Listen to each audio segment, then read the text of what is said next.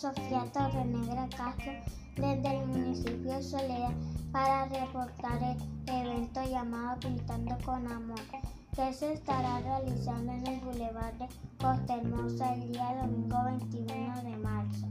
La idea principal es decorar los andenes y embellecer los árboles con sus nombres ya que con el pasar de los años todo